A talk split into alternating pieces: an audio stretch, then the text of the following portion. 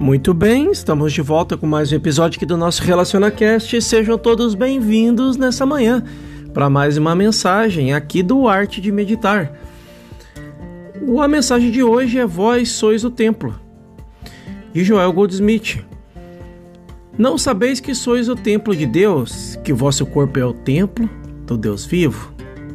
1 Coríntios 6, 19. Então, o corpo é o templo do Deus vivo, não feito com mãos, não mortalmente concebido, mas eterno nos céus, eterno em tempo e espaço, em vida e em espírito, em alma, em substância. Deus fez tudo o que foi feito e tudo o que Deus fez participa de sua natureza, que é eternidade imortalidade, perfeição. Deus fez o corpo à sua própria imagem e semelhança. Deus é a vida. Sua atividade operando em uma semente produz criança com todas as potencialidades do adulto contidas em uma delicada formazinha, não mero segmento da matéria, mas uma inteligência e uma alma acompanhado aquele, acompanhando aquele corpo de certa forma. O Espírito de Deus executa o homem, porém, em sua vaidade, arrugou-se o papel do, de criador. Homens e mulheres assumiram a atitude de que são eles que o produzem pelo fato de serem pais e mães, em vez de reconhecerem que nada mais são do que instrumentos através dos quais Deus age para se expressar. Não para perpetuar a ti ou a mim, a teus filhos ou meus filhos. Deus opera com amor em nossa consciência para produzir sua própria imagem e semelhança. Essa expressão de Deus nós chamamos de meu filho, teu filho, esquecidos de que é filho de Deus, não nossa criação ou posse pessoal. Rogamos a Deus para que mantenha e dê suprimento a nossos filhos. Eles, porém, não são nossos filhos, são filhos de Deus. Não é necessário pedir-lhe que os mantenha. É prerrogativa divina criar, manter e suprir a sua própria imagem e semelhança. Criador de tudo o que existe, Deus é o criador do corpo humano. Não sabes que teu corpo é o templo de Deus vivo? Nós o chamamos meu corpo, mas ele não é nosso. É o corpo de Deus formado por ele para seu prazer, feito à sua imagem e semelhança, governando ou governado por sua lei, criando para sustentar a sua glória. Em nossas árvores de Natal existe, existem lâmpadas multicoloridas, vermelhas, azuis e púrpuras. A eletricidade transmite essa luz através dessas lâmpadas de todas as formas e tamanhos. As lâmpadas não são a fonte da luz, são apenas um instrumento através do qual a luz brilha. Assim acontece quando observamos a vida humana, animal ou vegetal. Erradamente consideramos a forma visível como a vida, mas na realidade é aquilo que anima e é a substância da forma. Deus é a vida e a essência de todas as formas. É a sabedoria, a inteligência, a integridade, a pureza da alma do homem. Deus é a fortaleza do homem. Não nos deixemos iludir nem mesmo pela boa aparência. Não chamemos uma pessoa de forte e outra de fraca ou bela. Por trás da aparência, devemos considerar a vida invisível que possibilita a beleza dessa forma. Podemos então deleitar-nos com todos os aspectos da criação, seja corpo humano, espécie animal ou planta. São formas de vida, mas se não atentarmos para a vida que os anima, poderão é, parecer-nos boas ou más, jovens ou velhas, doentes ou sadias, ricas ou pobres. O conceito humano de vida é limitado e se radica em valores mutáveis que aparecem em forma de vida. Ao contrário, deleita-se com a forma, reconhecendo contudo o infinito invisível como sua essência. Se desviarmos o olhar da forma o suficiente para contemplar além dela o invisível, descobriremos Deus como o princípio de toda a vida e passaremos a compreender a diferença do viver espiritual. A verdade conscientizada é a lei da vida, da harmonia, da ressurreição. Deus fez esta forma, minha forma divina, infinita, para ressaltar minha verdadeira identidade. Meu corpo é a manifestação, a imagem do eu que eu sou. É uma expressão da vida realçando tudo o que eu sou, pois meu corpo é o eu que de que sou formado espiritual, imortal e eterno. Eu sou a perfeita identidade e o meu corpo é o templo instrumento da minha atividade de meu viver. Existe um reverso desta forma espiritual que é aquela que eu olho no espelho, existem as expressões da natureza: árvores, flores, vegetais, frutos, conceitos humanamente concebidos da forma do corpo. Se me vejo no espelho, posso notar que estou moço ou velho, doente ou sadio, gordo ou magro, mas eu não estou me vendo integralmente, estou vendo meu corpo. Eu sou invisível, mesmo esse corpo que eu vejo com os meus olhos é um conceito do corpo finito limitado. Na realidade, o corpo não muda, muda o conceito que eu tenho sobre suas alterações. Que sou eu? Onde estou? Consideremos nossos pés. Esses são os meus pés? Estou eu nos pés ou possuo esses pés? Essas pernas, estou nelas ou são minhas? Se elas se traumatizam, não existe um eu, uma entidade que não é as pernas? Subamos a cintura, ao peito, a cabeça. Eu estou em alguma dessas partes? Ou são elas as partes do meu corpo?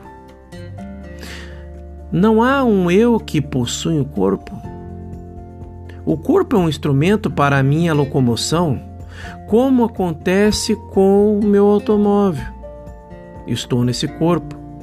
Sou esse corpo ou esse corpo é meu? Não é um templo, um instrumento a mim concedido para o meu uso? Minhas mãos podem elas, por elas mesmas, dar ou retirar?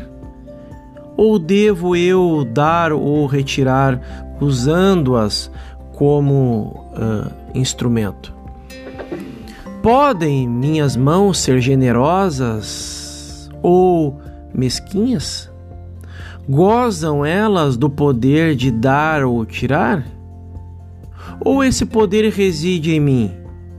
É o coração que me permite viver ou é a vida que anima o coração? Se minhas mãos não podem dar ou tirar, como pode o coração, fígado, pulmões, rins agirem por si mesmo se as mãos não podem?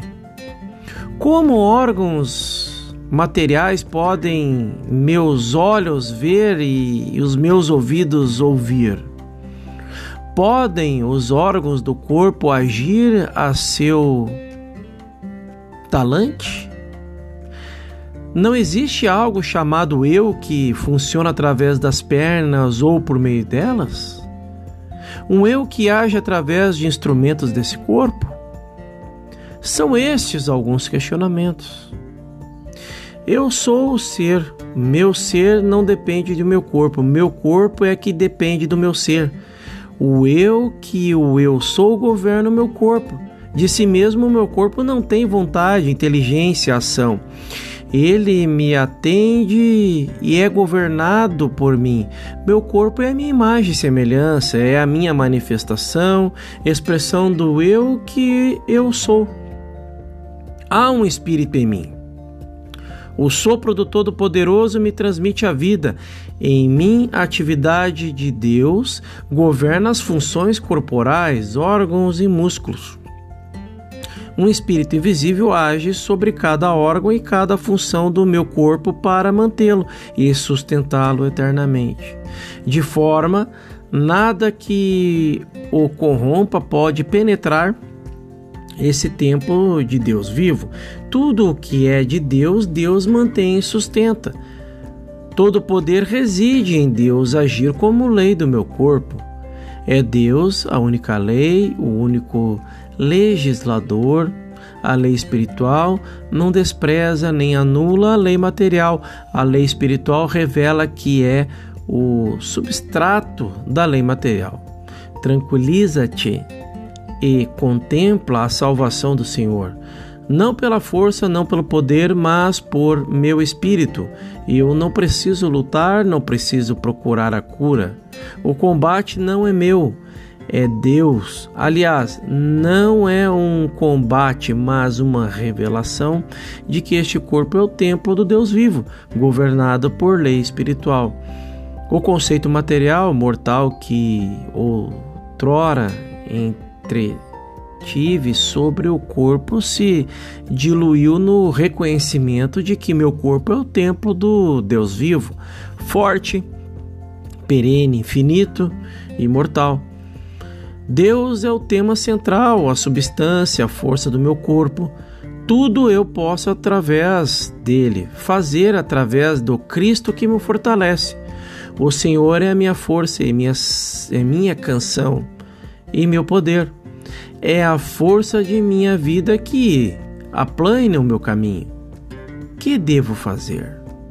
Se eu busco força em meu corpo, encontro doença, fraqueza, morte. Mas se reconheço que Cristo é a minha força, que minha filiação divina é a minha força, que a palavra de Deus dentro de mim é o meu poder, minha mocidade, minha vitalidade é tudo em mim, então eu encontro vida eterna. Eu vivo de toda a energia que sai da fonte do infinito. Eu sou o pão da vida, aquele que me seguir jamais terá fome e jamais terá sede, o que crê em mim.